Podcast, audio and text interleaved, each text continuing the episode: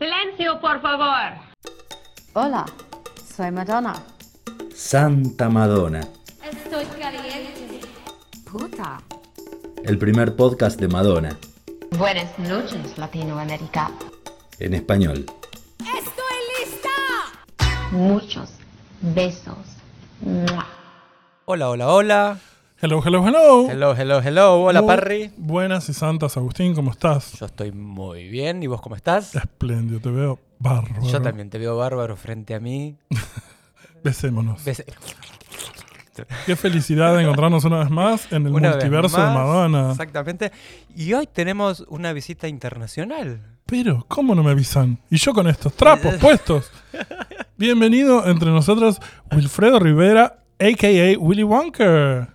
Gracias por invitarme. Pero, por favor. Bienvenido al país, bienvenido a nuestro Es la humilde primera- programa eh, sobre Madonna. Madonístico. Y sí, Yo es- súper contento. estás contento. Es tu primera vez en Buenos Aires, ¿no? Mi primera vez en Buenos Aires, mi primera vez en Argentina. Muy bien.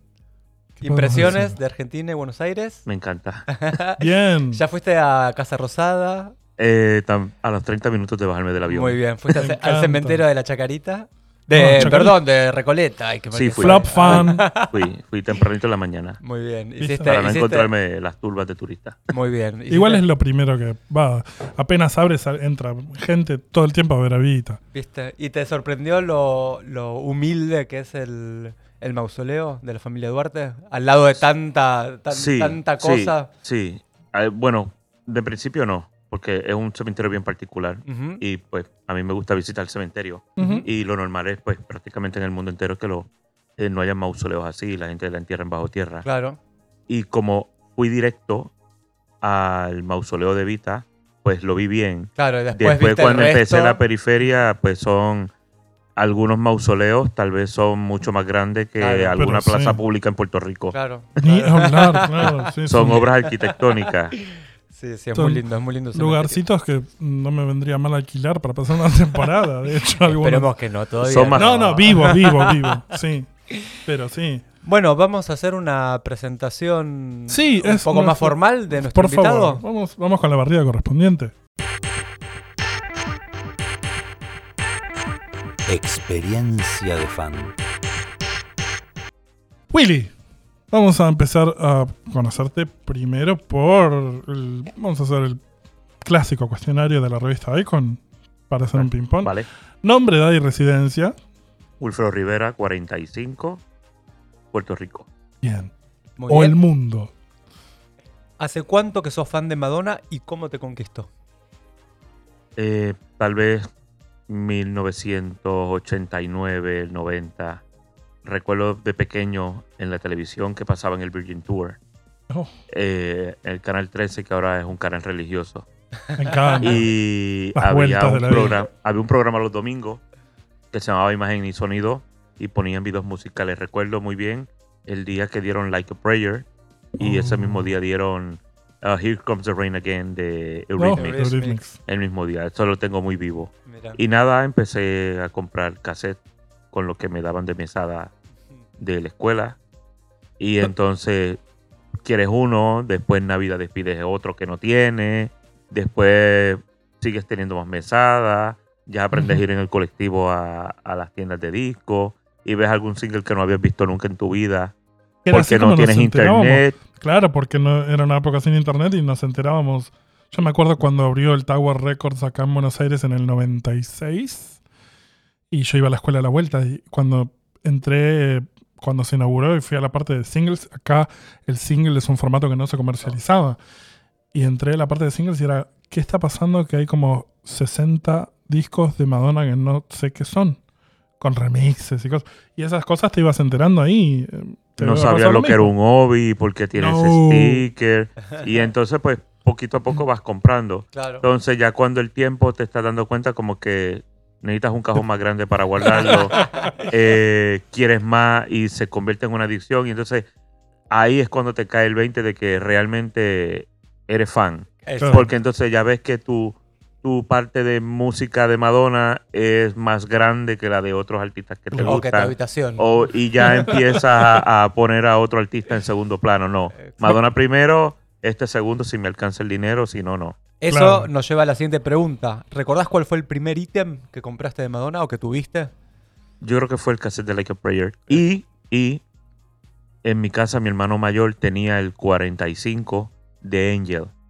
Uf, histórico. Y pues pasó a ser mío sin decir. Yo creo que nunca se lo dije, pero es mío. Oh. Todavía lo tengo. no ¿Todavía se dio nunca. Él no se dio nunca que lo perdió. Bien, mejor, que, no- que se está enterando ahora. Por el podcast seguro que no se escucha. Eh, o sea que lo seguís teniendo, seguís Sí, conservando. lo sigo teniendo. Todo, Tiene valor todo, especial. Bien. todo lo que he tenido. Y esto, para los que no saben, Willy es un gran coleccionista de Madonna. Pregunta de coleccionistas. Ahí a, Puerto Rico, ¿qué ediciones llegaban?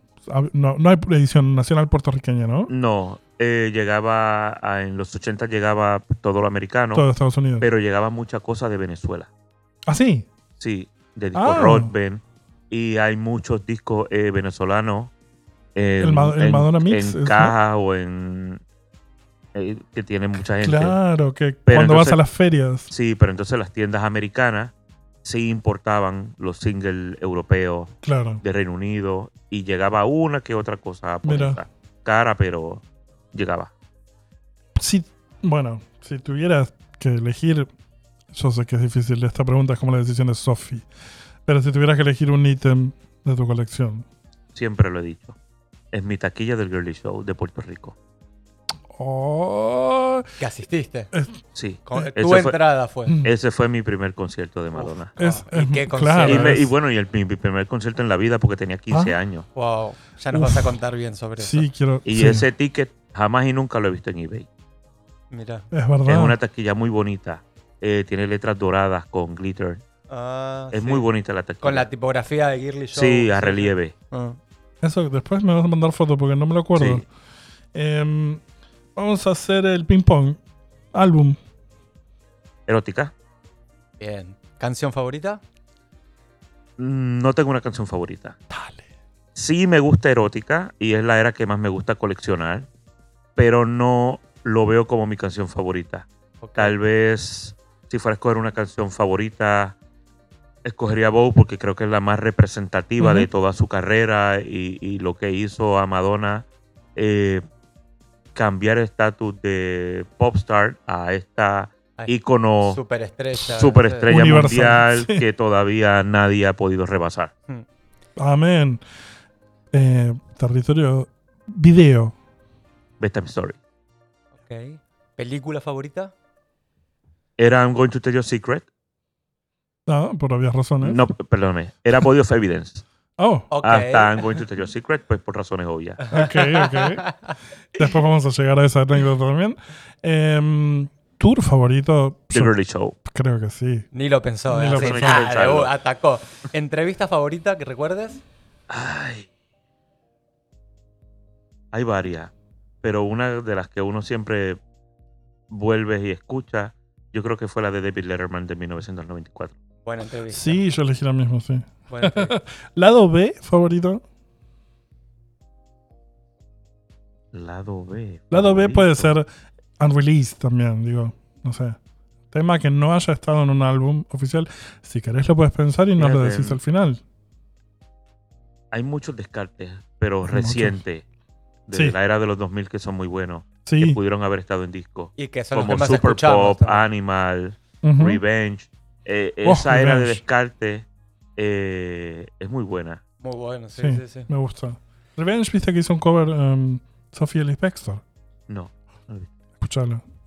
Em, bueno, Willy, pues, lo habrán escuchado, tiene acento que no es argentino, es nacido en Puerto Rico. Espera, falta un- la última pregunta. Ah, perdón, no, no, no somos nada. Claro. ¿Qué le dirías a Madonna? Tengo miedo. Está pensando. Tengo está, miedo. está pensando. Lo he pensado toda la vida y todavía no sé. Me pasa parecido. Me- esa, esa, esa, esa pregunta me la he cuestionado muchas veces. Ey, es que sería muy difícil. Es también, difícil. como- Sí. Tengo miedo que, Que me salga cualquier que, me, cosa. sal- que me grite como si fuera empleado de ella y me desilusione. Lo que sí, lo que sí quisiera tener es una foto con ella. Eso creo que Es es, difícil es- también. eso creo que es mi meta. Creo que en- es más, la vida de difícil, fan. es más difícil sacarse una foto con ella que decirle algo a ella. Sí, Sí, sí. Debe ser muy Porque difícil. fácilmente la ves en un show, te dice algo y ya te grita motherfucker o algo así. y Sí. ya. Entonces, eso yo lo- mano. eh, me ha dado la mano, ¿sabes? Me ha chocado la mano. Pienso que, que te diga motherfucker por este apaga el cigarrillo, creo, eh, yo lo considero una conversación. Claro, En Chile, en Chile, sí. pero bueno, decíamos, nació en Puerto Rico. Seguiste a Madonna en varias giras mundiales, eh, si Sí. no me equivoco. Eh, apareciste en el documental I'm Going to Tell You a Secret y en el libro The Day I Was There, de Dirk Timmerman, ¿puede ser? Sí, ¿Y lo, lo, lo tenés ese libro? ¿Lo leíste? sí lo tengo. ¿Está bueno? No lo he leído completo, pero Ujú. sí leí muchas historias de un muchos libro fans muy ¿Qué es ese libro? No lo conozco. Libro sobre experiencias de fans que, que, que la, la vieron en vivo. De Madonna. De- de exclusivamente fans de Madonna, es Ah, un libro que está en orden cronológico desde, Desde desde el Virgin. Tour o en ocasiones especiales de fans que han estado Que en han tenido eventos. interacción con ella. Sí, o que han estado simplemente porque han estado en algún concierto. Mira. Esa y ese libro recoge la experiencia porque cada uno tiene una experiencia. ¿Y vos, Claro. ¿Y vos hablas de tu participación en I'm Going to Tell You a Secret? ¿O de no, otras cosas? solamente de mi primera experiencia como, Como Madonna, mi primer concierto Ah, y la experiencia de, de ir y, y di una, un breve review dramático de cómo fue ese girly show en Puerto Rico. Mira. Eran los tiempos donde no había spoilers. Claro. Claro. Bueno, nosotros mm, con Agustín eh, mm, nos fuimos, no pudimos ir al Girl Show en el 93. eh, no nos dejaron nuestros padres y. Yo vivía De lejos hecho, vivía también. lejos. Em, pero en el 2008 la fuimos a ver por primera vez y hicimos el ejercicio de intentar no tener spoilers. Ah, ok, sí, sí, sí. Yo no podría hoy día. Es muy difícil. A mí, o sea, hace, hace 14 años fue muy el- difícil. Con el sticky me costó mucho. De hecho, la primera Pero fue muy toda, gratificante. toda la primera sección me la sabía. Ya había- me había visto todos los videos porque no me aguantaba. Pero me pasó que después de los recitales decía, si no hubiese sabido absolutamente nada, lo, hubiese dif- lo disfruté como nunca Sí, disfruté en mi vida. Pero pensaba, si hubiese ido sin saber qué pasaba, lo hubiese disfrutado mucho más. Y sí, fui más, eh, Virgen. eh, más, fui más virgen al MDNA. Al MDNA no sabía nada. Mm, Sí yo no sabía un poco el setlist. No podría. Es muy difícil. Pero no podrías Es, por es carácter un o trabajo por... de, es un trabajo de logística. Es muy difícil. Claro. ¿Dónde te vas a parar? Sí. Bu- Al claro. frente de la pasarela. Pero vos no Atrás. vas, no vas Pero una no vas a vez. uno solo, No vas nosotros uno sí. solo. Lo vas a ver la primera vez. Pero si, si vaya a verlo la primera vez, ¿y qué pasa si no hay una segunda? Eso no lo sabemos nunca. Y bueno, No, igual lo bueno. disfrutás. Cada, cada concierto de Madonna para mí es el último. Sí, claro. Uf, No sabemos mira. si tenemos salud, si tenemos trabajo, Sí. si ella llega a hacer otro show. Claro, es verdad. Eh, para esos tiempos no hablábamos de pandemia, volcanes, guerra, eh, invasión zombie, Edad. remixes de Frozen, todas las, cata- to- Las catástrofes. todas las catástrofes que nos ha traído el 2022. y un dato que pocos conocen es que Willy aparece en un video de Santos Inocentes. Ah, sí. Se me había olvidado eso. Creo que ese fue mi primer encuentro argentino. Me encanta, me encanta. ¿Te acuerdas de la banda Santos Inocentes? Eh, me estoy haciendo el boludo, no. Pues debería. Es el primer grupo firmado por Maverick Latino. Madonna fue era jefa Ah, de ok, ellos. Mira. Sí, no, deben no. haber tenido íntimas charlas, me imagino. Em, Sí, change it, change it now. push the button.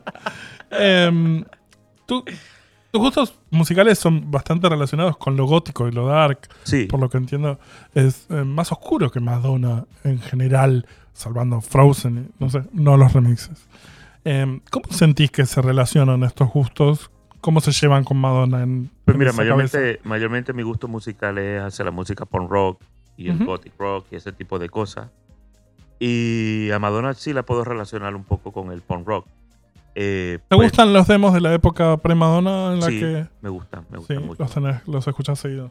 Sí, pero no solamente por, por lo musical, Ujú, porque Madonna Por es una cantante pop. ujú. Es por la manera en la que Madonna desarrolló su carrera. Mm, Madonna desarrolló su carrera siendo ella, tratando de no dejarse este, llevar por lo que le imponga una casa disquera o lo que el medio esté consumiendo, lo que ella quería hacer y punto y a la manera de ella. Y yo creo que eso es la actitud del Sí. punk rock. Porque si venimos a comparar tal vez a Madonna con los Sex Pistols, sí podríamos comparar a los Sex Pistols con un boy band porque Malcolm Claro. McLaren los reunió para para van, hacer van a hacer esto. Sí, sí, sí. Entonces podríamos decir que Madonna sería más punk rock que el mismo Johnny Rotten. Totalmente. Igual Madonna también tiene un poco una estética bastante oscura muchas veces. Sí. Se mue- Sí. tiene Sí, sí. muchos elementos en sus giras. Sin ir tan lejos, recién hablamos del MDNA. La primera mitad del MDNA es oscurísimo. Sí, O sea, no sé, no sé qué, qué opinión te merece el MDNA, ¿te gustó? El último Grand Tour de Madonna. Totalmente, sí. Claro que sí. El último Grand Tour sí, de sí, Madonna. de los Sí, grandes, sí, sí, sí, sí, sí. Teniendo en cuenta que, ah, por lo menos desde mi opinión, que el Madame X es un pequeño tour, No es un gran tour. O no sea, es un gran tour, a mí me gustó mucho. El show de las escaleras. ¿Mm? El show de las escaleras. Cínico. Vamos a pasar a otra cosa. ¿Cuáles son tus primeros recuerdos de Madonna? Nos contabas que tu, tu hermano tenía el, el 45 de Angel y que empezaste a escucharla, eh, viste el, el, el, el version tour por ahí en la tele por primera vez. Mm, ¿Sentiste que se venía todo esto que vino después o fue sorpresivo? No, esto es algo que. Fue creciendo. Sí, esto es algo que va creciendo. Y, y fuera de Madonna, y tenés al- quiero picar en esto. ¿Tenés algún gusto culposo de música que me digan, "Mm, sabes qué? No lo- no nunca lo dije, pero me gusta Que, Han- claro, Soy algo- fan de Hanson. Mm. Dale, Willy. Es que mis gustos son bien abiertos. O sea, la gente- el que me conoce sabe lo que me gusta. Y, Bueno, y recuerdo que me- recorro el mundo para, para eh, Recuerdo ver que me otros cu- artistas que también me gustan. No, está muy bien, pero digo, hay, hay algunos Ah, que te. solo, no solo Madonna. O sea, viajás para ver otros Sí. artistas exclusivamente también. Sí, porque a Puerto Rico nadie llega. Así que Mira. Y tengo es- que- Esto de viajar para ir a ver otros artistas, además de que por, porque en Puerto Rico no se puede, es algo que a vos te gusta como experiencia, digamos, lo elegiste como decir, yo quiero invertir mi tiempo y mi dinero en esto porque está bueno viajar, digo, está bueno viajar. Sí, que Convengamos que, está bueno viajar Está bueno. y está buenísimo viajar para ir a ver un artista que te gusta. combino mis vacaciones con, Claro. con eso. Está Se trabaja todo el año, así que Bueno, hay que darse el gustito yo creo que una vez al año al menos. Sí, claro. Yo creo que Madonna. ah, Yo soy de los que creen que a Madonna le queda por lo menos una gran gira de estadios todavía en el tintero. Cuando sea Ella- eso, Podría ser una gira de estadio. Si sí, quisiera. si quisiera. Y me parece que Pero vos decís que como no. ella es tan terca, ya ella lo dijo en la entrevista de la V Magazine. Puedo hacer una gira de estadio de éxito En cinco minutos, sí. y tal vez sumar, duplicar su fortuna. Sí, pero yo creo que lo va a hacer antes de retirarse. No, no, No no sé si se va a retirar. retirar, pero No, Antes- yo no la veo retirando. No se va a No, no, no, retirar. pero digo, por orgullo retirándose- propio. Claro, retirándose no, no se de, retirar. las giras magníficas, grandes. Yo pienso que de la única manera que Madonna se retire de la gira, que lo podría hacer ahora mismo, es para que nadie la vea sin filtro. Y que nos quedemos con esa imagen de lo que vemos en Instagram. Sí, sí, sí. Está muy bien. Em, pero bueno, si Ese, llega- es mi, ese es mi mayor miedo. Si llega a hacer eso y si llega a ver una última gran gira de Madonna, te sugiero que vengas am, a Buenos Aires, al show de Buenos Aires. Siempre he querido venir a un concierto a Buenos Aires. Porque Vas a estar Recuerdo- incómodo, eso te lo aseguro, recuerdo, pero es divertido. yo recuerdo que tenía un VHS de los Ramones. Cuando estaban aquí en Argentina había esas manadas de gente corriendo detrás del autobús y se caían al suelo y caían debajo de las llantas de otros autos y se levantaban Somos y seguían dramáticos. corriendo. Somos dramáticos. Nos gusta el drama. Esa, esa experiencia. bueno, me, gusta, eso- me gusta ese tipo de público, públicos cálidos. sanguinario. sí. Eh, soy latino, claro, así sí, que vamos. cuando voy a los países del norte y veo que todo el mundo se sienta a pedir una cerveza, pues la experiencia se opaca un poco. algo. Me pasó. Bueno, el Madame X Tour era una gira particular. Vos creo que la viste en Europa, ¿no? En- Madame X, eh, New York, y fui a New York, a Lisboa y a París. Bien. Bueno, eh, a mí me yo gané un sorteo y fui a, a- a ver un show en Miami. Y no me entraba en la cabeza esto de la gente levantándose y yendo a comprar cerveza. En ¿Sabes medio del show. En en el medio del show, los de al lado mío se levantaron y se fueron literalmente al baño en Frozen.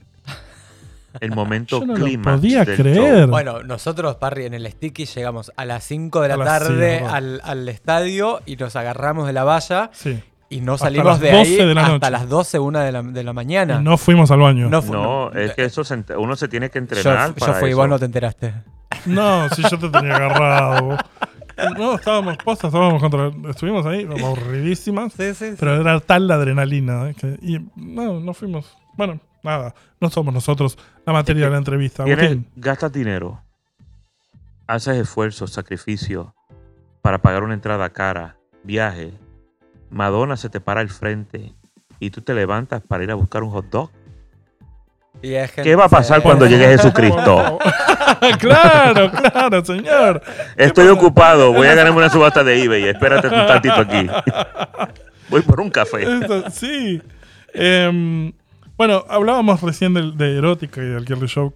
Erótica es la era que, si no es la que más nos gusta, le pegan el palo. Em, ¿Vos cuántos años tenías y por qué crees que te afectó tanto em, esa época, ese, ese, show? Aparte de que fue el primero que fuiste a ver y demás.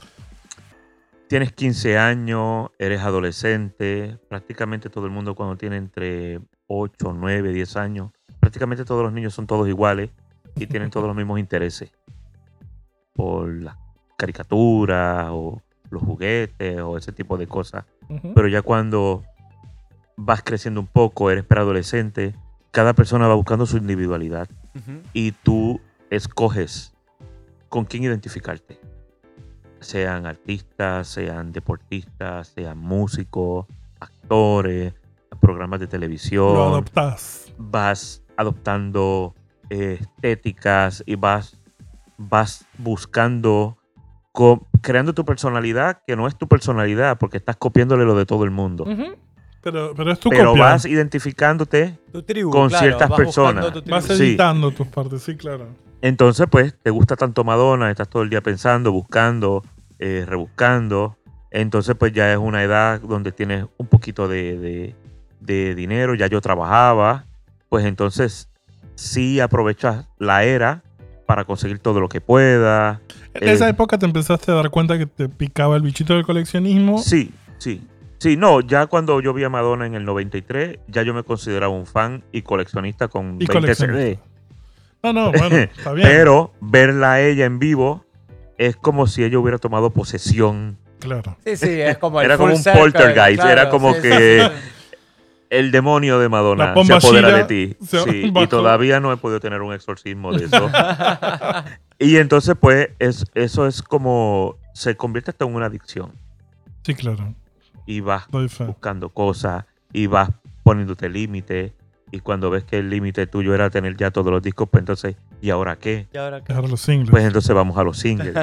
y entonces después de los singles, las revistas y las t-shirts y, los promos. Y los promos Dios y los posters y, Sí, sí. y vas por vas por etapas. y un departamento más grande.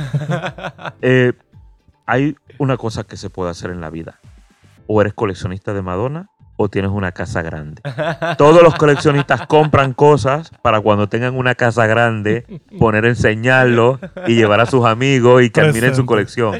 Pero realmente nunca tendrás el dinero para tener esa casa grande.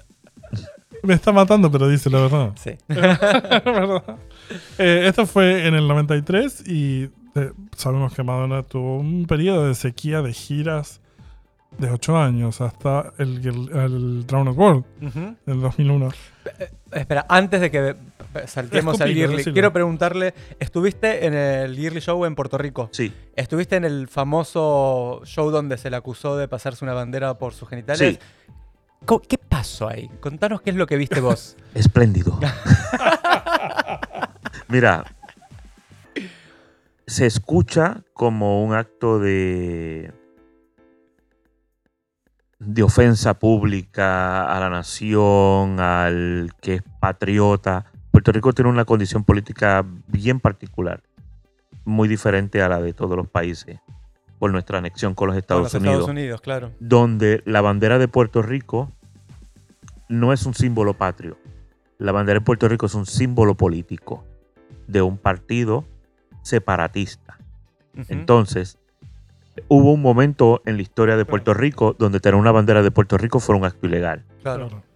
después de la invasión americana. Entonces, en Puerto Rico están los anexionistas, que quieren la anexión eh, con Estados Unidos como, como un Estado igualitario, los separatistas, que quieren la independencia de Puerto Rico, y está el partido de entre medio, que, que es lo que quieren ser un Estado libre asociado, que es la situación actual de Puerto Rico, una colonia. ¿Qué pasa? Para muchos, pues la bandera es un, es un símbolo político.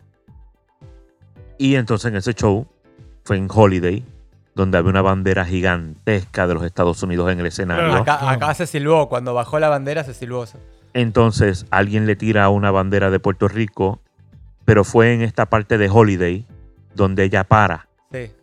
La primera vez de Madonna en Puerto Rico, en la Isla Bonita. Ese, ese calor tropical, la gente en un show de esa envergadura que jamás y nunca el puertorriqueño había visto. Entonces la gente estaba parada en sus sillas, aplaudiendo y gritando sin parar. Madonna en la pasarela levanta la bandera y empieza a enseñarla a todos lados en el estadio. Y el fervor de la gente era un crescendo que seguía más y más y más. Ahí ella coge, se pasa la bandera por la entrepierna y la gente lo que hizo fue gritar más y más. Fue un momento como... como fue un, fue un- fue un clímax. Claro. Y entonces se guarda la bandera, continúa el show y no pasa nada. Cuando salimos del show, no, cuando salimos del show estaban todos los periodistas afuera pensando, ¿qué opinas que Madonna se haya pasado la bandera por en la entrepierna? Yo miro a mi prima. Es verdad, Madonna se pasó la bandera. Ay, mañana va a haber escándalo en la prensa. Claro. Todavía no se lo perdonan. Fue un símbolo de amor a Puerto Rico, en lo que Yo, quiso yo lo veo, ella. yo lo veo de esa manera. Claro. Claro. ¿Qué pasa? Todavía la gente la ve como una manera de. Todavía no se lo perdonan. Como una Entonces, falta de respeto. como una al- falta de respeto a Puerto. Rico. Han pasado casi 30 años, todavía no se lo perdonan. Gente que no estuvo allí, pero es la misma gente que le perdona la mierda a los políticos cada cuatro años en las urnas. Claro. Que te roben. Vol- volvió ella sí para el Rebel El Heart, Rebel ¿no? Heart. Para el Rebel Sí. Heart. La gente le perdona que le roben, que los estafen, que el, que el gobierno te engañe. Y no le perdona a alguien que se haya pasado No, que aparte de un pedazo de tela, porque para mí las banderas son pedazos de Mm. tela. Claro. Yo quisiera que no hubieran banderas en los países y que no dividieran los países. Pero realmente para mí es eso. Claro. Y de la manera que lo contás también em, la- el contexto era otro, la situación era otra y estaba apuntando a que fuera eso, más un clímax de un show que, que una, un statement, Un statement, político. claro. Em, Bueno, ahora sí podemos continuar. Quería no, sacarme está esa muy bien duda. aclarado en exclusiva qué es lo que pasó. Em, en el 2001 el Dragon World Tour, pero no fue la primera vez que viajaste a verla. ¿O sí? El Dragon World no pude ver, es una mancha que tengo en mi resumen. ¿Te puedes pedí un? Yo Préstamo. pensé, yo pensé que teníamos un invitado. que- Serio, No, no, no, puede ser. No, es una mancha en mi ¿Qué resumen. pasó? Yo pedí un préstamo para comprar las taquillas de reventa. Y el día antes, saliendo de mi trabajo, choqué mi auto. Uy, tuviste que ponerle plata. Tenía que tengo que trabajar, tengo que ir a la universidad. En Puerto Rico el servicio público no es como en otras ciudades grandes, así que tuve que ir al otro día y dar el dinero del pronto para otro vehículo. Ahí vi cómo la Estatua de la Libertad se hundía en el río Hudson y cómo se desplomaba el stage de Madonna. ¿Para qué shows tenías entrada? No, no, No, Ah, no, fue, el día antes de la preventa. Claro. Ya no tenía dinero, tenía dinero en la mano, pero ya no le pertenecía a Madonna. Le pertenecía al A concesionario de auto. claro. Oh, Em, pero entonces, digamos. Es eh, una mancha de- la que nunca hablo. No, está bien, está bien. Si y ¿sabes qué? Es, es, es una parte del tour que menos cosas tengo de colección. ¿Ah, sí? Sí, Porque le tenés bronca. un poco. ¿Viste? Creo que le tengo un poco de recelo. Ya entonces con el Reinvention dije, ay, sí que no, no me lo pierdo. Hay, eh, de hecho, el Drowned es uno de los más oscuros. Sí, y esa, Y- cuando yo vi esa portada, el show fue sábado en Barcelona. Y Sí. cuando yo me le, hay diferencia de hora. Cuando yo me levanto el domingo y veo el periódico en la puerta de mi casa, Madonna vestida a lo punk con Jean-Paul Gaultier, Claro, te dije, sentiste ¿qué traicionado. me he perdido? ¿Qué me voy a perder? Claro. Y eran unos tiempos donde pues yo no sabía que habían lugares de reventa de boletos Claro. eh, y ese tipo de cosas. Sí, sí, a lo mejor pude haber planificado con los meses que había empezado el tour a una fecha cercana de New York o una ciudad cerca de Puerto Rico. Tal vez pude haber ido, claro. pero no sabía. Bueno, nada. Espero me Eh, perdone. No, no, por favor. De hecho, es hasta pintoresca como mancha de. en- a mí- nuestra mancha es no haber ido al Girly Show, que fue histórico acá. Bueno, Perdonable. escuchaste. Sí, la verdad. Pero bueno, yo tenía 11. Sí, 10. Yo tenía 11 Sí, años. no había nacido, quiero decir que no, No, había no, nacido. yo te- había un- habían pasado un mes Mm. de mi cumpleaños 11, número 11. Yo Claro. fui al Girly Show porque Madonna fue a Puerto Rico, de lo contrario. Claro. O sea, fue, Sí. fue- es algo muy. Todavía yo me pregunto, ¿por qué Madonna en Puerto Rico? Madonna solamente hizo tres ciudades en Estados Unidos: New Sí, York, sí, Filadelfia estaba, estaba media bañada también en Estados Unidos. Claro. Pero- el- en la época sex. Funado. Evitaron California, evitaron Miami, un Mm. Chicago, No, ciudades Fue un grandes. statement. Fue un Eh, eh, statement. es algo, es algo bien, bien fuerte. sí, sí. Eh, fue suerte, Mm. fue Sí. suerte. Estar en el lugar correcto a la hora indicada. No, igual también ella eligió como, bueno, a ver dónde me, me siguen queriendo. Latinoamérica. Nunca fui, vamos a Latinoamérica. Claro. Hizo Pero si comparas Puerto Rico, México. con una- un país tan pequeño, Claro. Vos decís que y podría haber hecho evitar- Colombia. evitaron. Los Ángeles, Claro. Sí, sí, sí. claro, donde, donde tiene 10 veces la población de Puerto Rico, pues pienso que, que- no sé, Vos, entonces, el segundo show de Madonna al que fuiste ya fue en el Reinvention. Reinvention Tour, ¿Cuál? El- Madison Square Garden. o sea, el segundo fue en el Madison Square Garden. ¿Qué te pareció? ¿Qué onda? Pues ese lo vi con spoilers.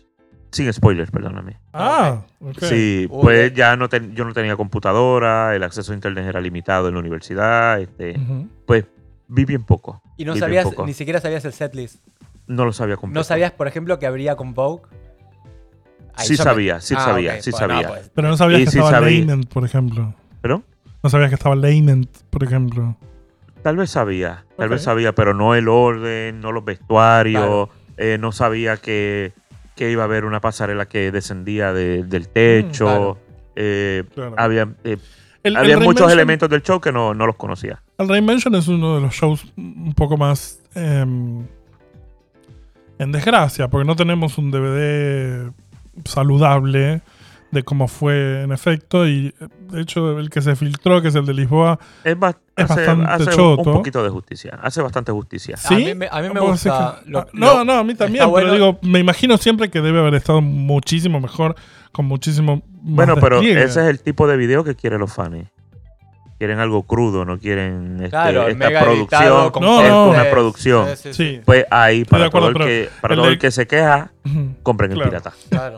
No, pero digo, por ejemplo, el- el- el- la edición del Girly Show no es frenética como la del MDNA Tour y se ve la- lo majestuoso que es. En el caso del Reinvention no me pasa, pero haberlo visto en vivo te, te Es da que sí. bastante. eh, Era- creo, que- era creo que ese video, creo que ese video que se filtró hace justicia a la experiencia. Bien. ¿Y de, y de esa gira, cuántos shows fuiste y dónde? Solamente uno, New York Madison Square Garden. Solamente ese. Uno. Ok. Y ahí es donde tuviste... eh, El encuentro cercano de Guy Ritchie tipo. Ritchie. Sí, que todavía yo no me lo explico. Yo te- quiero que- preguntarte, sí. eh, bueno, nos vas a contar, pero ¿vos sabías que era él? Sí, pero porque fue. él te pregunta sobre qué pensás del... Sí, porque nosotros estuvimos hablando más de lo que sale en la película. Ujú. Lo que yo todavía me pregunto es por qué ellos van donde mí. Porque eso no fue el día del concierto. Fue el día antes del concierto. Y yo fui a tratar de buscar por el Madison Square Garden.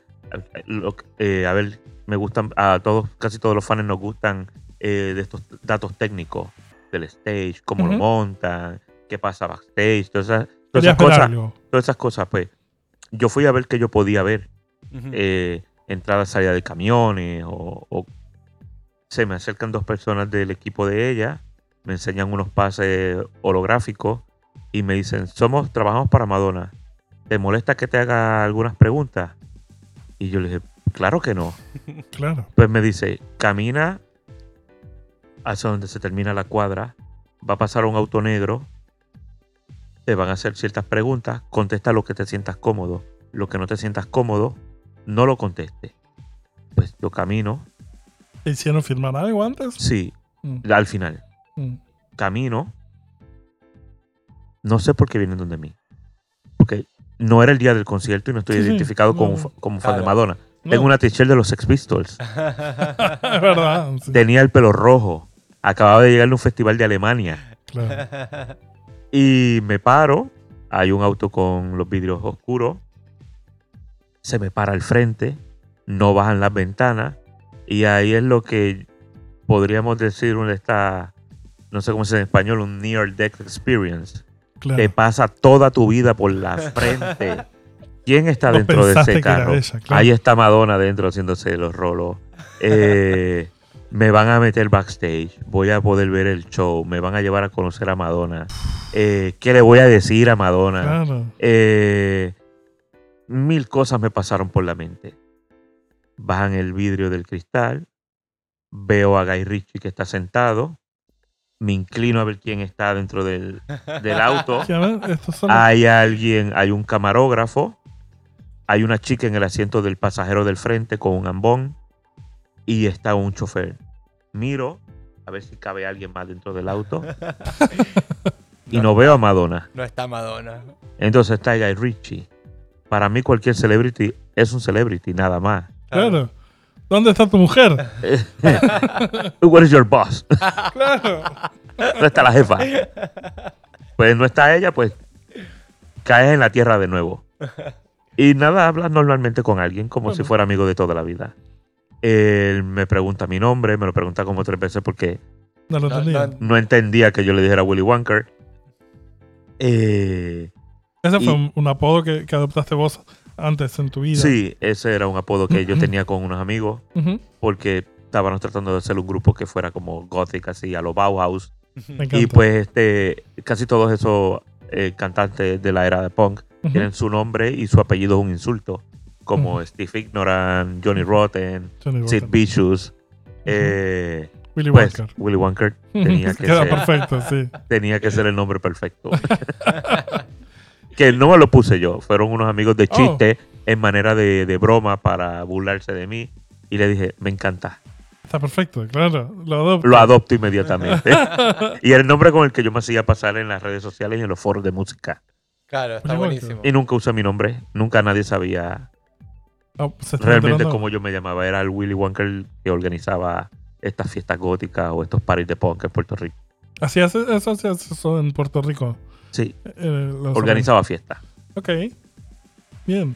Y mm, bueno, y tuviste este encuentro con Guy Ritchie, charlaste con él. Hablamos de Swept Away, hablamos... Ah, sí. Sí. ¿Le, eh, le dijiste? ¿Le dijiste que te gustó o le dijiste la verdad? Hablamos de Swept Away. Mira, lo primero que él me preguntó fue qué yo opinaba de Madonna y la maternidad. Oh. Ok. Pues, pues Madonna, pues ya entonces estaba creciendo una familia. Y yo le dije, esa opinión no es importante. Porque yo no puedo decidir o opinar sobre la vida de los demás. Que quieran hacer con su vida. Yo no quisiera que Madonna opinara Sobre- qué yo voy a hacer con mi vida personal. Así que hay un límite.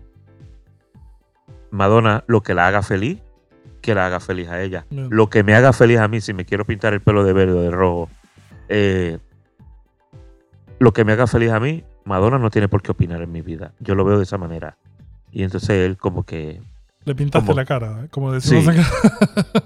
o sea, la, opinión que yo tenga no es relevante. Hablamos de Swept Away. Eh, yo le dije que él era un tipo celoso. Él me dice, ¿por qué? Y yo le dije, sí, porque en, en lo, en lo extra, tú te ves que como le gritas, que corte, que si Ay, ¿le esto, que si lo otro. sí. Y yo le dije, pero no te preocupes. Se supone que seas celoso de la persona que tú amas. Oh. Y me dijo, nunca lo había visto de esa manera. Oh. Hablamos de los Sex Pistols, porque como tengo una teacher de los Sex Pistols, como yo comparaba a Madonna con los Sex Pistols. Y entonces pues a ellos le dije pues que los Sex. Pistols, Malcolm McLaren había querido hacer este grupo eh, provocativo, chocante, eh, con los medios, con la prensa, con, con el media, y que eso era lo que había hecho Madonna en los 80, en los 90 y en los 2000. Claro. Me hicieron filmar un release. Yo había estado en Times Square temprano ese día y había comprado una identificación como una licencia de conducir eh, de souvenir con la foto de Madonna. Y cuando ellos me pidieron toda mi información para firmar release, yo le entregué eso a ellos. Me estás jodiendo. Entonces volvieron a llamar a Guy Ritchie para, para que viera la identificación que yo les había dado. Entonces ya cuando al final ellos se fueron, que él baja el, el cristal para, para despedirse de mí, pues yo solamente le- le dije, pues dile a Madonna que la amamos y que la queremos volver a ver en Puerto Rico algún día. Y cuando salió, cuando lo viste, eh, Debe ser muy loco porque después del- de la escena donde se ve que hablas con Guy Ritchie, él habla con Madonna y le dice, ¿De hablé con un fan y Pues te mira, nombra. Para mí, para mí, todo acabó ahí. Cuando ellos se despidieron, había justamente donde estaba parado, había un teléfono público. Llamé a una amiga de Puerto Rico, que es con la que fui al Girly Show, eh, que somos fans de toda la vida, y les dije, me ha pasado esto. Y después se lo dije a otro amigo en Puerto Rico, que trabajaba en una tienda de discos. Pero más nunca lo, lo dije con nadie. ¿Quién me va a creer que yo estaba hablando con Guy Claro. Richie Y- afuera de un puesto de hot dog en el Madison Square Garden? además- El- sí, estábamos a punto de, de- como dirían en Argentina, estábamos a punto de tomarnos unos mates. Sí, yo estaba con Guy Ritchie. Como Nadie me va a creer. Pasaron dos años. No picture, it didn't happen. claro, Claro, bueno, por claro. eso, pasaron, tuvieron que pasar dos años hasta que se estrenó I'm. Going to Tell You a Secret para, me imagino tus nervios Cuando la esperando a viste- ver si sale o no, sale No, escena. yo pensé que era un descarte. no iba a salir. inmediatamente. Ah, y cuando viste la inmediatamente. película, eh, ¿Cuántos fans iban a escoger que Claro. supieran hablar inglés? Yo, mi inglés no es el mejor. Hablé en segunda persona. Por eso es que se, se entiende que yo no sabía que era Guy Ritchie. Claro. Claro. Pero mi inglés pues no era el mejor en aquel momento. No, está bien. Eh, y entonces estaba hablando en segunda persona. Pero no hablé con más nadie porque dice, un descarte. Este chico de Puerto Rico Cuando, no cuando, sirve. cuando viste la película por primera vez, ¿ahí te enteraste o ya te Es que dijeron? ni la vi cuando, cuando la, la estrenaron, porque Flop esa noche fan. tenía que trabajar. Tenía que trabajar, pero rápido en la noche todo el mundo comenzó a llamarme, Willy, saliste en la película. No, y entonces yo me desesperé en mi casa. Necesito verla, necesito, Necesito verla inmediatamente. Y entonces hubo alguien que me dijo que en los vuelos de American Airlines se la estaban dando también la película Oh, y que me había visto en la película.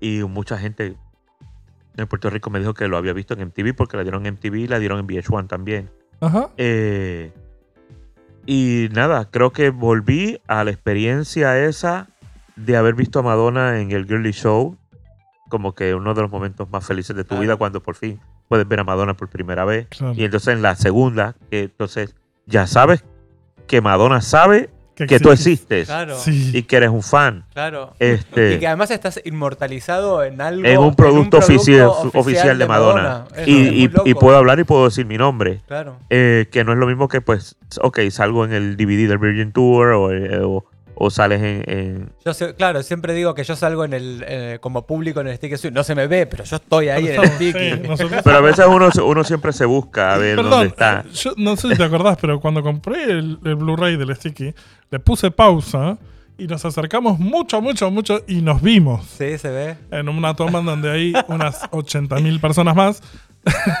pero Que son dos están alrededor tuyo. Lo que, Claro. espera, lo que vamos a hacer un paréntesis. Lo que sí hay es un beso que te tiró Madonna. eh, Madonna me tiró terminando, un beso. terminando Don't Cry, eh, Don't Cry for Me Argentina, Sí. se ve que tira un beso y Me lo tira a mí. se lo tira aparte.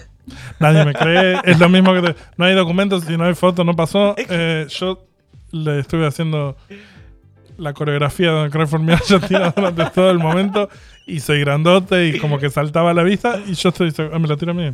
Pero bueno, nada. No lo digo para que no se me caigan de risa, pero estoy convencido. Bueno, Em, continuemos. Sí. ¿Qué vos- de las películas de Madonna dijiste que tu preferida es Desperately Seeking Susan? No, el No, cuerpo del dicho- delito. había dicho El Body cuerpo of y I'm después going Y to después tell you a My Favorite secret. Secret. me confundí. De- Pero, pero, Fue, fue, pero, pero. eh, me gustó mucho WE. Ah, A mí también. producto final. Eh, A mí también. creo que fue un muy buen trabajo. Sí, es una linda peli.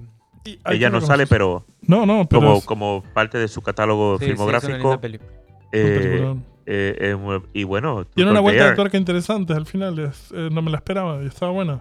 Es, es- eh, Truth or Dare, yo creo que eso no hay que preguntarle a los fans de Madonna no. eh, si le gusta o no le gusta. Y fuera Ah. de Madonna, ¿tú tenés una película de cabecera o películas que te gusten? ¿Te gusta el terror? Sí. El horror, el, el impresionismo alemán, Mm, Nosferatu, Gabinete del. Caligari, ese tipo de, de, de, de Vampira, Bela Lugosi, ese tipo de, de actores. Em, ¿Escuchaste nuestro episodio sobre películas en las que iba a estar Madonna Sí. y nuestro? Sí. ¿Te gustó? He escuchado todos los podcasts. ¡Ah! Bueno, em, muchas gracias. ¿Y en qué película de las que iba a estar y no estuvo o de otras te parece que podría haber tenido un- un- una buena participación Madonna? ¿Dónde la ves que dijiste? Mira, es "Mm, acá que, podría"? es que hay algo que a veces uno piensa, uno tiene unas ciertas expectativas, ella tiene otras expectativas y el director sí, tiene otra expectativa y la academia tiene otra expectativa. Yo creo que tal vez hubiera sido Madonna muy bien. Yo creo que en Batman me hubiera gustado ver a Madonna de latex. Una de mis películas que, que me gusta mucho la escena es en Four Rooms. Esa Ay. parte que Madonna sale con ese traje eh, de látex, negro, eh, eh, Sí, sí, bruja, Madonna. Madonna siendo de Madonna. Absolutamente. Pasemos a un poco a hablar de coleccionismo. Em, ya contaste cuál es tu artículo preferido. ¿Tenés alguno que recuerdes particularmente porque te haya costado conseguir y te, te- te emperraste y dijiste lo quiero y lo conseguí? En mi caso, ponerle es la caja de 40 japonesa. Pues hay muchos, Mm, Bueno, hay muchos así. bienvenidos. Pero de esas cosas que tú piensas que jamás y nunca vas a conseguir en tu vida. Ay, yo creo que fue la invitación de Sex. Oh, ¿Cuál sí. es la que, el que es un dibujito de ella que está atada, no? Sí. Sí, creo que es. Qué maravilla. ¿Cómo Sí, la conseguiste por eBay? Sí, y algunos coleccionistas. Tengo tres. ¿Y sabes a quién le perteneció esa invitación? No, Ok. no. Sí tengo. Tengo, bueno, tengo muchas cosas. Sí tengo, este, que nunca lo he enseñado. Yo tengo la invitación de Anfar, que le envió Anfar directamente a Madonna. Oh, Y tiene el matasellos y la dirección de su casa de New York. Mira. Esa la tengo. de la casa vieja. De Harper Hall. Harper Hall. Sí, pero yo creo que eso, tener un autógrafo, lo que pasa es que el autógrafo, ¿Tenés? sí, no es que ella me lo haya No, eh, no. Son cosas firmadas. firmada, eh, pero ah, compré la caja de MDNA Skin con todos los productos Ah, sí. que sí. la vendió directamente en la página, pues eso me garantiza a mí, Mm. me da seguridad que, que hay- que por por Y que ella, no es no por Caris Henry, pues ya no estaba viva. Pero hay, sí, hay, hay, hay muchos artículos que, que pienso que tal vez no voy a tener nunca, pero siempre terminan en mis manos, como tal vez eh, el Sí. Static Process. eh, ¿Lo tenés, no? ¿Lo sí. Sí. ¿Qué es Llegué a tener el dos. librito, no? el libro. El Llegué a tener dos en un Klein. momento. ¿Eh? Has teni- tenido dos y, y que lo vendiste Sí. el otro. Vendí uno. Claro. Eh, pero hay, hay muchos artículos. Pero. ¿Alguno que estés buscando que- ahora? de- Ah, bueno, sí. Busqué por muchos años. Por muchos años. La revista Vogue de Brasil. Uf. La Colesoes. ¿Qué Sí, es la, la que Steven tiene Mason. Blame Me to Rio? ¿Es? No, no, No. no. ¿Cuál? Una Vogue del 1991. Sí. De, con eh, fotografiada por Steven Mason. En la tapa está la foto de Steven Maisel, que tiene el, el bikini ese de, de joyas. Ah, uff, sí. Y tiene como un tono sepia muy bonito.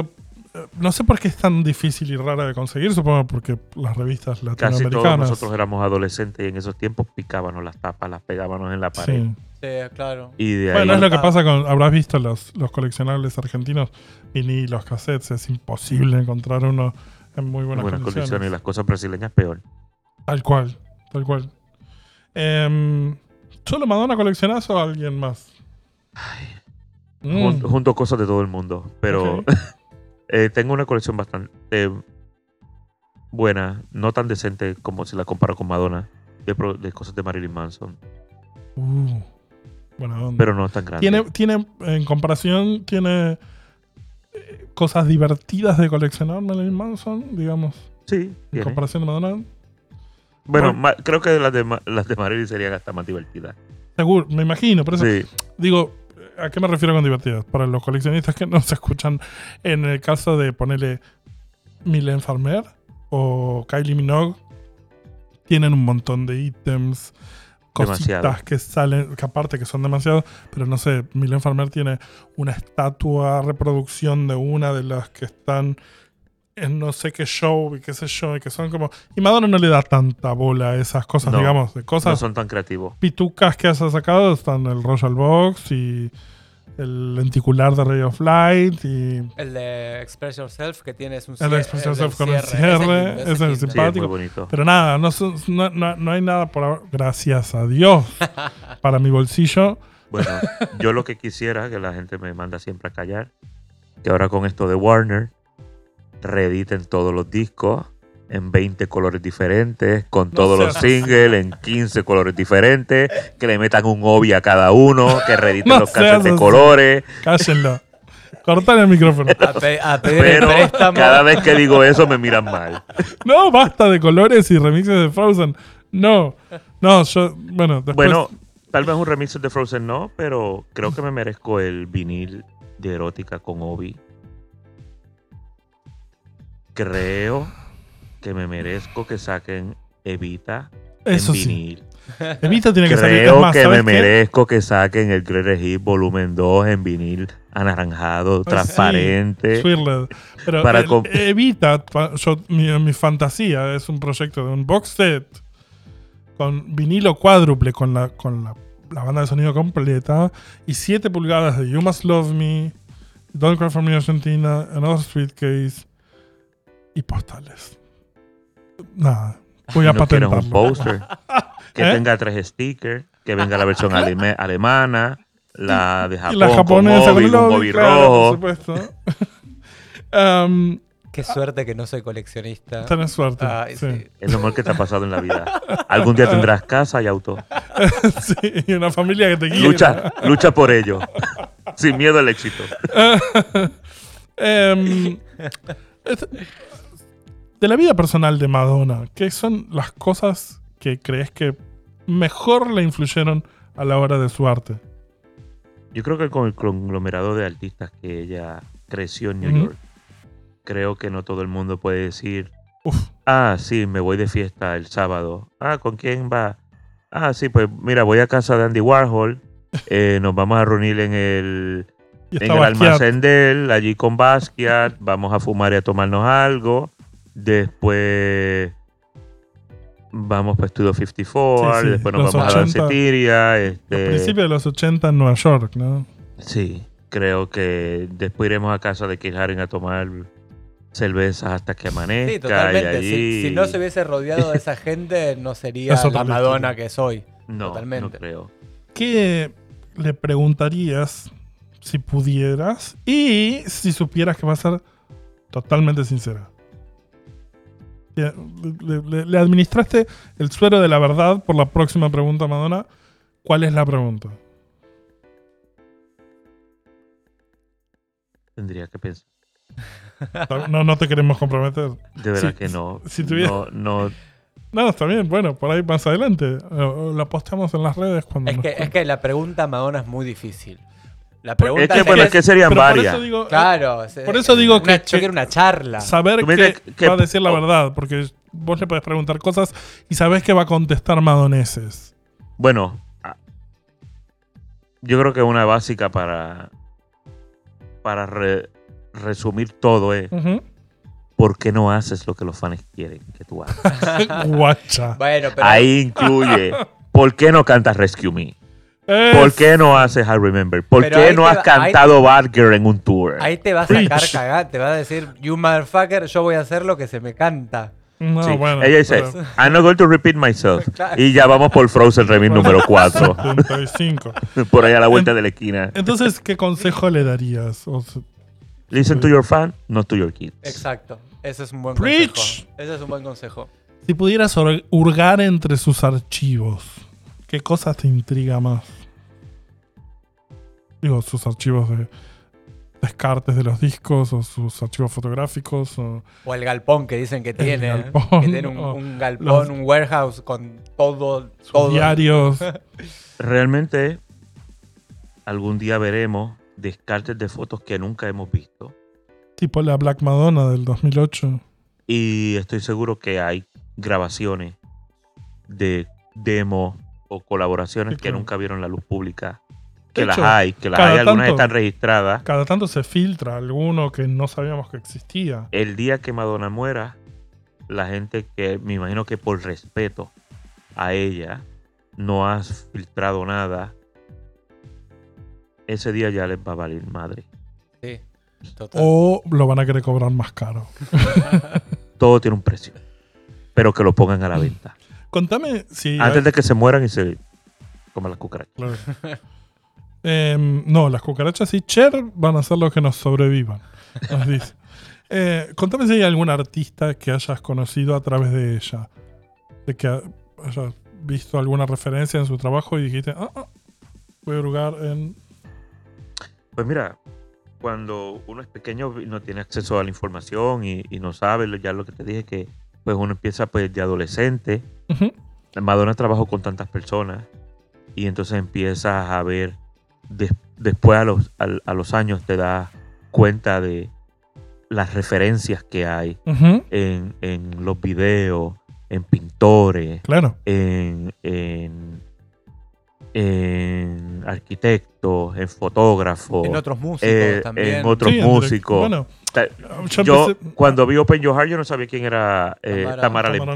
Lempica, claro. Eso lo vienes a aprender después cuando ya eres adulto. Entonces Sí, sí. empiezas a conectar eh. Frida Kahlo, Kate Haring.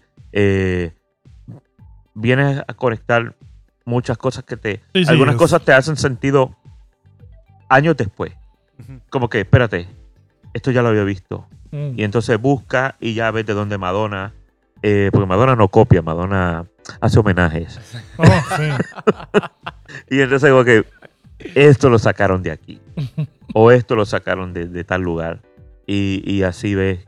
Claro. Sí, es, es, es un es un- es una telaraña bien compleja Sí, claro. lo que es Madonna y lo que es una mujer que lleva una carrera de casi 40 años. Pues ha trabajado con mucha Y ha gente. Ha hecho bastante, muchas claro. cosas. Sentó pautas en, en, eh, generacionales. Eh, hay claro. mucho, hay mucho que, que, que rebuscar en- entre sus Ah, y, trabajos. a- y además ella siempre se dice fanática del arte Sí. y se lo ve totalmente plasmado en toda su parte de, de imagen. Eh, está siempre inspirado en, en pinturas, en artistas, en música, como que... Y, Sí, y no, no tiene solo- problema no en solo- admitirlo también. No solo inspiración, sino que estoy pensando ponerle en. Después de haber visto a- en los 90 muchas veces sus videos, y empezar a indagar, por ejemplo, ok, estos videos que están todos buenos los hizo un señor que se llama David Fincher. Entonces, ¿Cómo este tipo eh? que dirigió, y voy a ver esta película porque la dirigió tal chabón.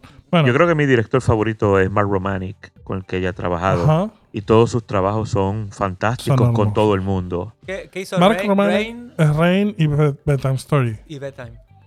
Esos dos solos, me parece, ¿no? Sí, pero él ha hecho muchos eh, videos fantásticos Aparte. para otros Tengo el, Sí, artistas. el sí, work sí. of director de Mark Romanek.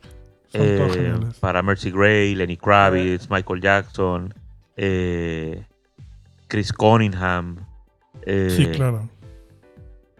A mí me gusta Mondino. Mondino es muy buen hablando. fotógrafo, Muy Mario elegante, Testino, eh. Steven Meisel. Mondino hizo también Mondino hizo Open Your Heart, Justify, Human Nature, Don't Tell Me. y Love Don't Here Anymore. Ah, I love, ah mira. ¿no? ¿Es de él? Me parece que sí, sí, es verdad. Sí, sí, sí. sí. Sí, que es el que hizo acá en el molino. en el molino. Volveré a Argentina cuando abran el molino. Bienvenido, te esperamos. Tengo que tomarme la foto obligada. Obvio. Hay que ir a tocar esa. yo esa yo me la saqué, te la mostré la mía. que encima me la estaba sacando en un paseo que Yo hicieron. me tomé un selfie en el Ateneo con una columna parecida. Shh, no le decimos a nadie, lo editamos después esto.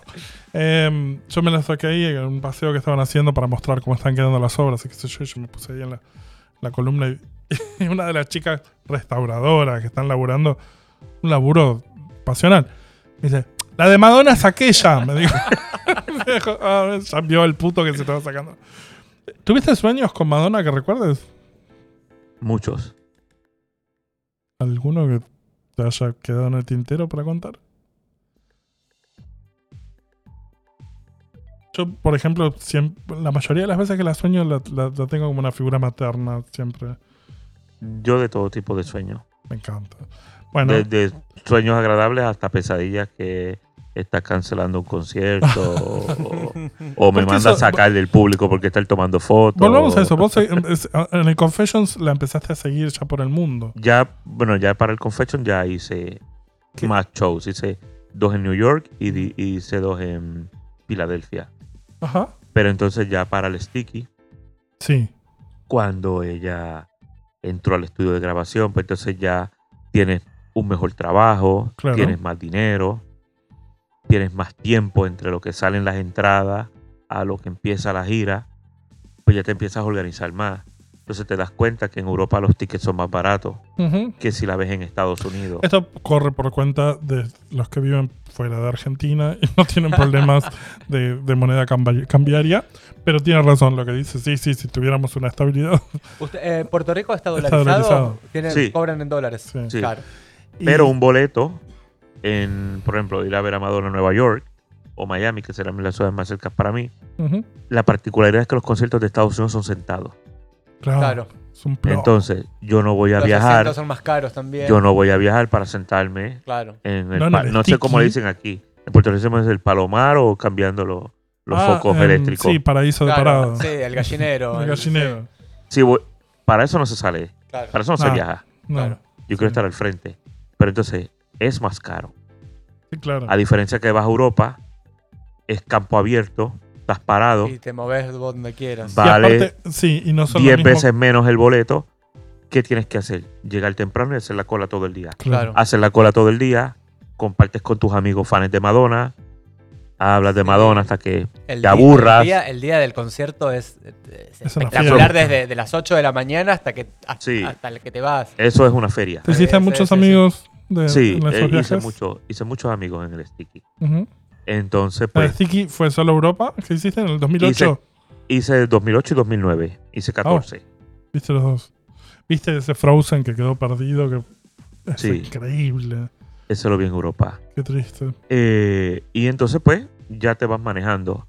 Lo que hago ahora es que tan pronto Madonna saca la guitarra y dice, estoy inspirada, Ahí empezás a ahí empieza. Ahí desactiva eBay del teléfono. Ahí ya le dices a tus amigos que no vas a volver a salir más, no los vas a volver a salir más con ellos sábado. Ahí te conviertes en vegetariano, ahí entra la Claro. austeridad, dejas de comer- Arroz. Ahí te conviertes en evangélico, dejas de beber, dejas de fumar, dejas de comer. dejas de pedir postre en el restaurante. Es un buen mensaje. Entonces, em, eso, el- después del Sticky vino el MDNA.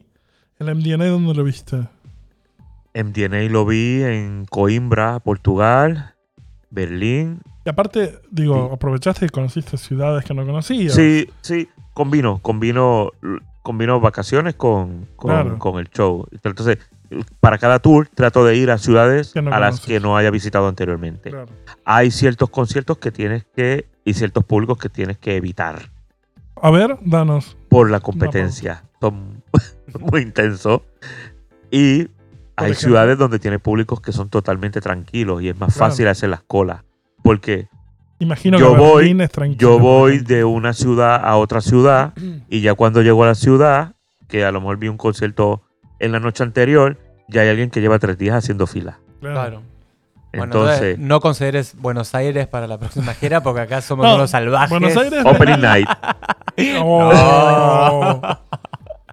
No, No. bueno, no. No, Em, sí, sí. Sí, vení, pero, pero prepárate para estar en el fondo eh, mirando el espectáculo. Es salvaje, es salvaje. Eh, sí, es, sanguinario. Eh, pero por ejemplo, digo que eh, me imagino Berlín debe ser tranquilo, Roma no tanto, capaz.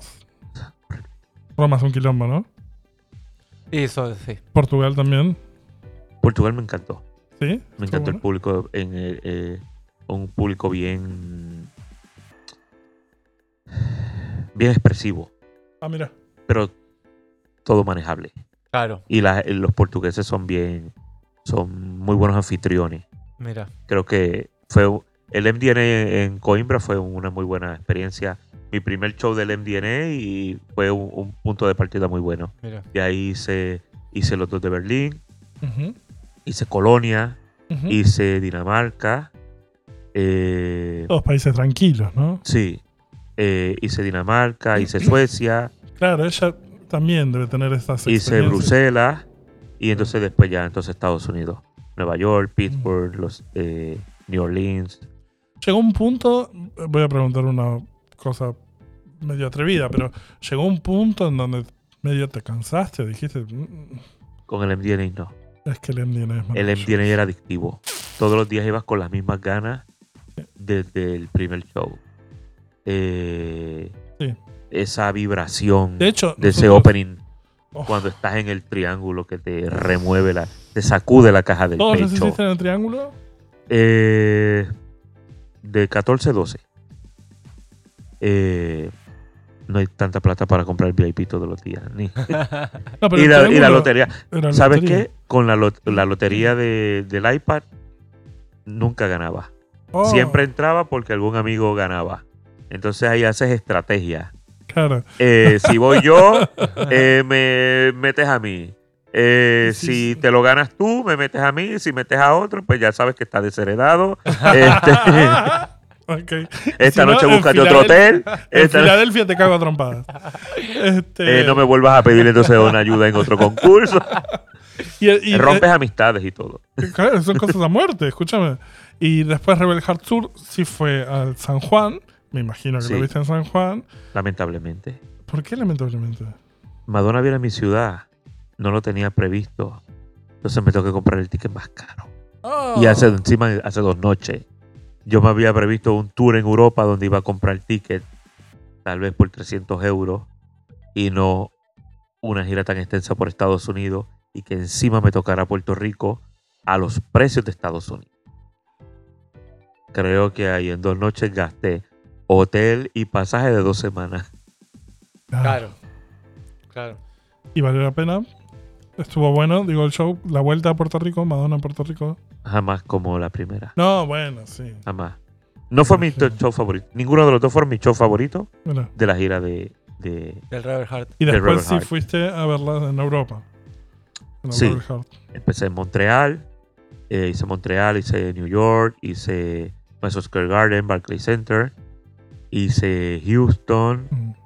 San Antonio, hice hice Berlín nuevamente, Ay, es que es tan lindo Berlín. yo ni me acuerdo. Ay, qué suerte. y eso nos lleva, bueno, al, al, al Madame Tengo que tengo que puntearlo cada vez que cuento. No, yo no sé cuántas veces he visto a que- Madonna. Bueno, Tengo que tarea puntearlo para el cada vez. hogar, Willy. Tenés que Pero hacerlo. son más de 50. Ven, pero tenés que hacerla la lista. No puede ser, se te, se te va a hacer olvidar. Y en el Madame X fuiste, me dijiste, a Nueva York, Nueva York, Lisboa y París. Lisboa y París. ¿Hubo diferencia en algunos de los shows? Digo, Sí. aparte de que creo Le iba que en algunos cortando. cantaba Papa Don't Preach, en otros no. Sí, París. Papá Don Prix fue solamente para Estados Unidos. París Sí. fue de los últimos shows también. París fue de los últimos, ya Fue casi, COVID, Y claro. notabas casi el- antes de lo de la pandemia. ¿Se daba, Mira, ¿Te dabas me- cuenta de eso? De Me que preocupé estaba- mucho en Lisboa. ¿Por qué? Porque la veías vi- dolorida. sí, ya se veía Claro. que, que se le hacía difícil. Entonces ese show no fue corto, un show largo. Claro. Se veía que lo estaba haciendo con dificultad. Y hasta me preocupaba. Claro. como que decía, esta gira no va a llegar a... Esto no llega a UK. Hizo UK, o sea, ella, no, Todos, nos ella no va a llegar. Bueno, imagínate, yo que gané el concurso ese un mes antes Yo pensaba que ella no llegaba a Europa. y de repente empezó a cancelar fechas, canceló Boston. Y a mí se me llenó el culo de preguntas. Porque, Y canceló shows en New York por también. favor, sí, sí. Y de hecho, Empezando en Miami yo vi el 18 y el 19 y después hizo el 21 y el 22 lo canceló también. Es una lotería Tuvimos ahora suerte. ver a Madonna. Sí, sí. Eh, ¿Cuándo crees que va a ser la próxima gira? The Frozen Tour. Bueno, Sabemos que lo va a hacer en vivo con el, con el remix que conocemos. Todos temas de Frozen van a ser. Pero mm, ¿cuán- no la veo haciendo una gira pronto. No, yo tampoco, pero. Yo. ah, Yo espero el que, otro día yo hablaba en espero el que se haya recuperado. Sí, yo también. Yo la veo bastante mejor Pero- que, que los últimos dos años. Como- Pero el reloj biológico no para. y Eso es verdad. Y Es humano. si yo tengo 20 años menor que ella y me cuesta levantar un papel del piso, no la me imagino ella tratando de hacer brincos y saltos por dos horas en taco. Claro. Eso es verdad. Eh, hay que tener ese, ese punto de, de- de percepción Sí, sí. de que no siempre va a ser la Madonna de 1990 del Brown Ambition que vaya a salir ahí a cantar. De todas Eh. maneras, la próxima, que estoy convencido que va a venir a Buenos Aires. Te esperamos acá de vuelta. Yo encantado de venir aquí a un Y- concierto. Y nada, y nos hacemos poco todos juntos. Muchas gracias, Willy, Gracias por, haber por venido y compartido eh, el show con nosotros. Les queremos agradecer a todos los que nos escucharon también, que nos sigan en redes. Willy, ¿querés comentar cuáles son tus redes? Tenemos, sabemos que tenés redes de coleccionismo. Sí, yo tengo un grupo de coleccionistas en, eh, para compra y venta en, en Facebook, que es Madonna Garage Sale. También me pueden conseguir como Madonna Garage Sales en Instagram. Eh, Willy Wonker en, en Instagram, que es mi cuenta personal. Y un proyecto que llevo haciendo hace como ocho años, que es el Madonna Relicarium, que es publicar mi colección. Pero ¿Y Pero eso muy lindo, ¿Dónde muy lo bien podemos presentado. encontrar? Madonna Relicarium Instagram. tiene una En página Instagram. en Facebook Ah, y tiene una en Instagram. Y ahí entonces estoy tratando de organizar cronológicamente. Por artículo, catalogar una colección, To- lo- todo lo que hay de Madonna. o- todo lo que No, yo no, tengo. todo lo que- ah, tiene todo lo que él, tenés vos. que Que es son- un relicarium. Exacto. es, es tedioso. Y entonces tengo que trabajar, porque tengo que trabajar, porque tengo que seguir comprando cosas Porque, de Madonna. claro. Entonces sigo atrás. Porque eso Entonces no el para. proyecto se sigue atrasando y se sigue acumulando. Mm, Yo necesito tres pandemias. no, ch- Mucha gente, lo- para mucha gente sacó sus cosas en la pandemia, sí, pero yo tenía que trabajar. Yo no paré de trabajar Claro. nunca y trabajé de más. Pero entonces yo necesito una pandemia donde yo pueda descansar, que otro trabaje y yo pueda desempolvar, tomar fotos, editar, catalogar. Esperamos ansiosos eso. La próxima pandemia. A nosotros nos pueden seguir en redes, como saben, en Instagram estamos en arroba Santa Madonna Podcast. En Twitter, STA Madonna. por mail a santamadonapodcast.gmail.com y ahí pueden, si quieren colaborar con nosotros por un cafecito, suscribirse a Patreon. También nos ayuda mucho que nos pongan estrellitas en nuestra cuenta de Spotify. No me Eh, digas. Sí, sí, hay, un, hay como para, para poner un- una valoración y nos ayuda para promocionar nuestro Pero entonces podcast. pónganos estrellitas, si no voy a ir, te voy a golpear la puerta y la voy a tirar abajo. Eh, finalmente agradecemos a nuestro operador Joaquín, que nos hace sonar bárbaro. Y Santa Madonna somos en las voces Agustín Aguirre. Diego Parrilla y nuestro operador es Agustín, ya lo dije. Eh, No, se me mezcló todo. Puedes es- cortar es- esta última cacho. Eh, Santa Madonna somos en las voces Agustín Aguirre. Diego Parrilla y nuestro productor estrella Nico Capeluto. Nos vemos la semana que viene. Adiós.